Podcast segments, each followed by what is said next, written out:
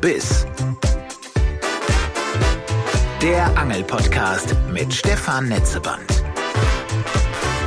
Liebe Mitangler, für diese Ausgabe bin ich eigens an die Ostsee gefahren, um zu zeigen, was in dieser Phase des Frühlings so geht. Und zwar in einem Hafen, einer Nährung und in der Brandung. Um es vorwegzunehmen, habe ich dann die meiste Zeit komplett geschneidert, liebe Leute.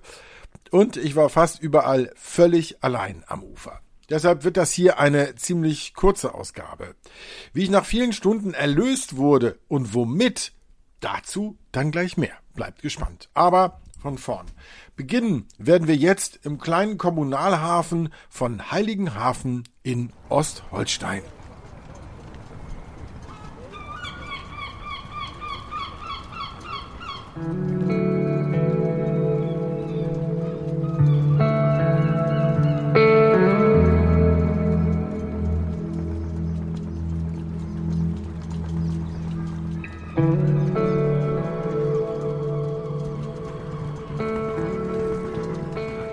Habe eine ziemlich billige und runtergerockte 210er Teleskoproute dabei, eine dazu optisch und von der Wertigkeit völlig passende 15 Euro Rolle und an der monophilen Sehne ein Heringspaternoster natürlich. Als Gewicht verwende ich kein Blei, sondern einen quietschgrünen Meerforellenblinker ohne Haken, versteht sich. Den, also diesen Blinker, habe ich mir in einem der beiden Angelläden der Stadt geholt wo mir verschiedene Leute Tipps gegeben haben, wo mir verschiedene Leute gesagt haben, dass beim Hering im Hafen ein bisschen was geht, tageweise richtig gut was geht, beziehungsweise andere wegen der Kälte des Frühjahres überhaupt gar nichts geht. 40 Auswürfe später kann ich auflösen, es geht tatsächlich überhaupt gar nichts.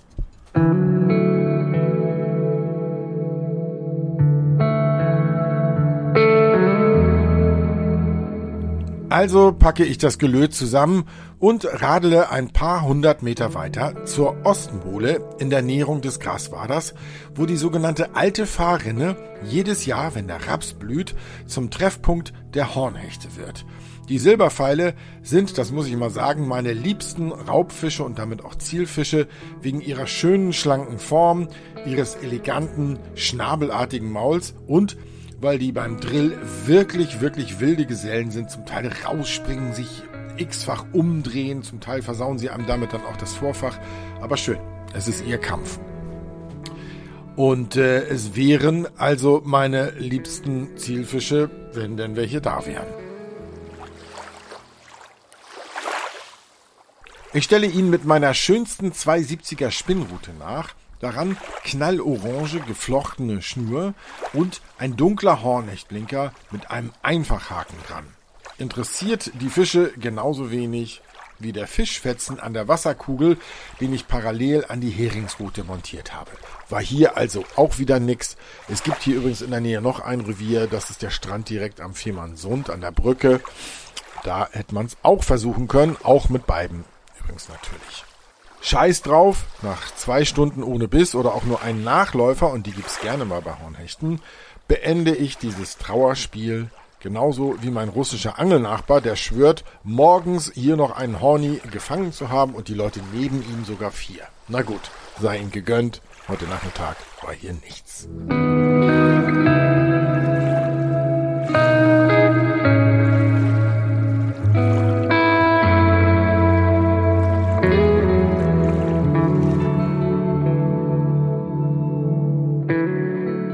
Nach Kaffee und Kuchen, nächster Versuch, ab an den Strand, an den Graswader, hinein in die Warthose, die, wie ich feststellen muss, leider auch in Hüfthöhe ein kleines Loch hat, wenn man tiefer reingeht. Na gut. An die Spinnrute, die ich jetzt mit habe, immer noch, die schöne, die teure, kommt ein 30 Gramm schwerer Blinker. Und jetzt will ich den Fisch der 1000 Würfe Ding festmachen, die Meerforelle.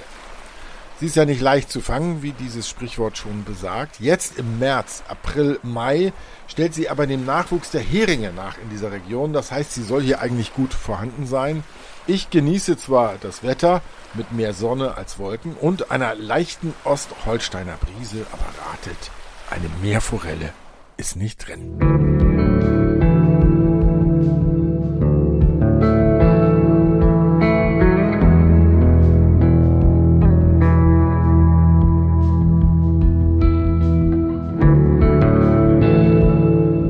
Langsam frage ich mich, was ich eigentlich zum Abendbrot essen werde. Letzter Versuch für heute in der Brandung auf Plattfisch.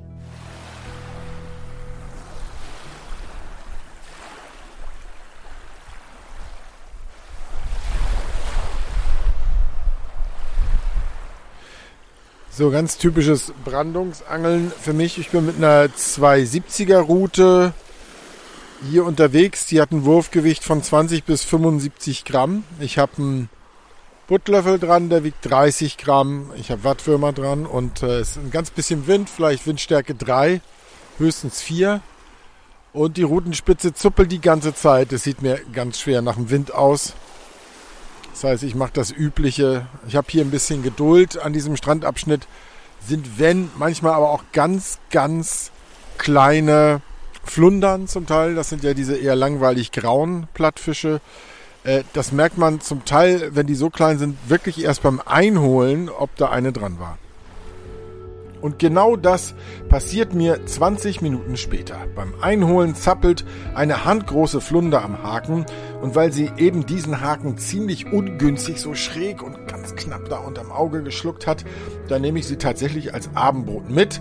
Ich brate sie mir mit Butter, sie vorher so ein bisschen meliert, später kommt ein bisschen Zitrone drauf und dazu eine Scheibe frisches Schwarzbrot und Gurkenscheiben mit Dill und Salz. Herrlich ist jetzt keine orgiastische Portion, aber der erste und überhaupt gefangene Fisch des Tages, was könnte besser schmecken? Und weil nun Saison ist, hier nochmal ein Tipp vom Heringsexperten aus einer der Ausgaben aus dem vergangenen Jahr. Der Angel Insider. Profis verraten ihren besten Trick. Hallo, mein Name ist Philipp Jungblut. Ich bin Autor des Buches Der Hering ist da, wie du es gelassen angehen kannst.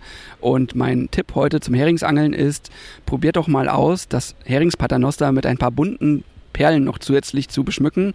Das sendet zusätzliche Lockreize äh, aus und die Heringe mögen es wirklich sehr gerne. Zum einen gibt es Paternoster, da sind schon welche dran, die kann man dann natürlich noch ergänzen.